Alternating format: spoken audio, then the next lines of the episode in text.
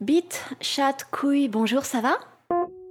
Sex and Sounds. Sex and Sounds. Que, boule, pin, con, on perd pas le rythme. Baise, foutre, cul, fist, j'en ai pas terminé avec vous. Pute, chienne, pipe, branle, sus, toufs, gag, schnacknick, foun, gland, fiotte, porc, vache, cochon et merde. Vous voyez où je veux en venir? Les mots les plus couramment utilisés pour décrire les organes et les pratiques du sexe sont courts. Une syllabe, pas une de plus, tac, tac, tac. Les mots vulgaires, les mots du peuple, de la France d'en bas, sont aussi ceux qu'on prononce à toute vitesse. Tout le monde pète te claque dans une cave, demander de vider le sac pour 4 dollars. Et vous notez que ça ne fonctionne plus du tout quand on décrit les mêmes organes, mais avec un vocabulaire neutre.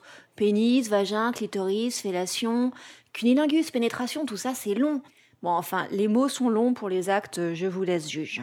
Vous avez 4 heures.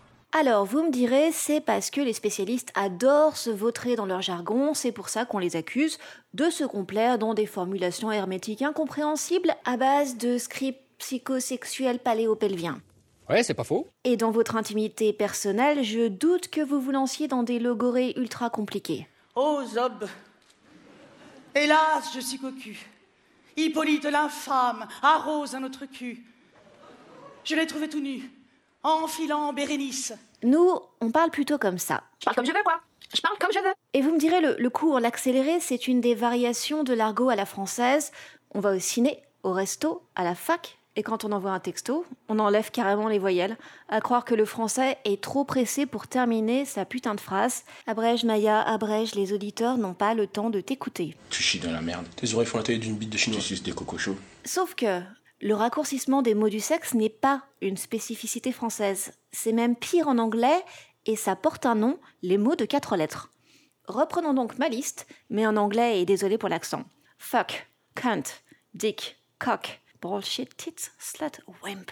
C'est merveilleux, merci les enfants. Et il se trouve qu'un tiers de tous les mots grossiers anglais comportent une syllabe qui fait exactement quatre lettres. Et en plus, cette syllabe est fermée, c'est-à-dire qu'elle commence et finit par au moins une consonne. Crap, wank, clit, scumsuck, slack, piece, you dumb jerk. Et là, normalement, on atteint le point Da Vinci Code de cette chronique, parce que même le mot code prend quatre lettres. Tadam. Juste quatre lettres éclairant ce monde. Et au-delà de ça, le principe de la vulgarité en une seule syllabe se retrouve en allemand, hollandais, hébreu, polonais, russe et même en latin. C'est des quatre lettres. C'est des quatre lettres. Ce qui nous amène à la question à 10 000 dollars de la semaine, pourquoi? Alors, soit c'est une coïncidence et elle est assez énorme, soit, et là je vous donne mon interprétation personnelle, parler mal ça reste une transgression. Vous me direz, en France, on sait parfaitement transgresser dans les grandes largeurs.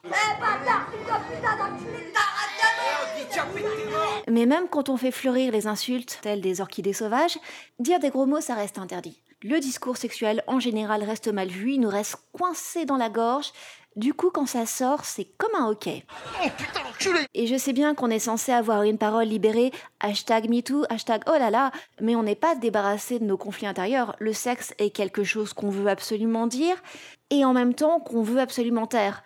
Parce que c'est intime, embarrassant, parfois insoutenable. Bonjour, je voudrais. On veut se confier, on veut savoir, on veut balancer, mais comme le démontre l'actualité, les autres ne veulent pas toujours entendre. Oh, je sais, je parle beaucoup trop, mais c'est parce que j'ai pas confiance en moi. Et on dirait pas comme ça. hein. Mais en fait, je suis super timide et la timidité, ça gère de différentes manières. Et ben moi, tu vois, je parle, je parle, je parle et j'arrive pas à m'arrêter. Face à ces contradictions, il reste une option intermédiaire. Dire à moitié, dire sans dire, dire en passant, en évitant d'être trop entendu. Ah, Je sais pas, je trouve pas les mots. Et ça peut se passer par le jargon le plus imbitable ou par la suggestion, d'accord? Mais dans la vie quotidienne, soyons honnêtes, on fait au plus simple, donc on va au plus pressé. Et tant pis si c'est inconfortable ou grossier, parce que c'est déjà ça de pris, c'est déjà ça de dit. C'est comme si on était toujours en train de s'excuser d'avoir ouvert la bouche, pour parler de sexe en tout cas. Arte Alors qu'en fait, en sexe, quand on ouvre la bouche, Radio généralement, Point. c'est pas le plus désagréable. comme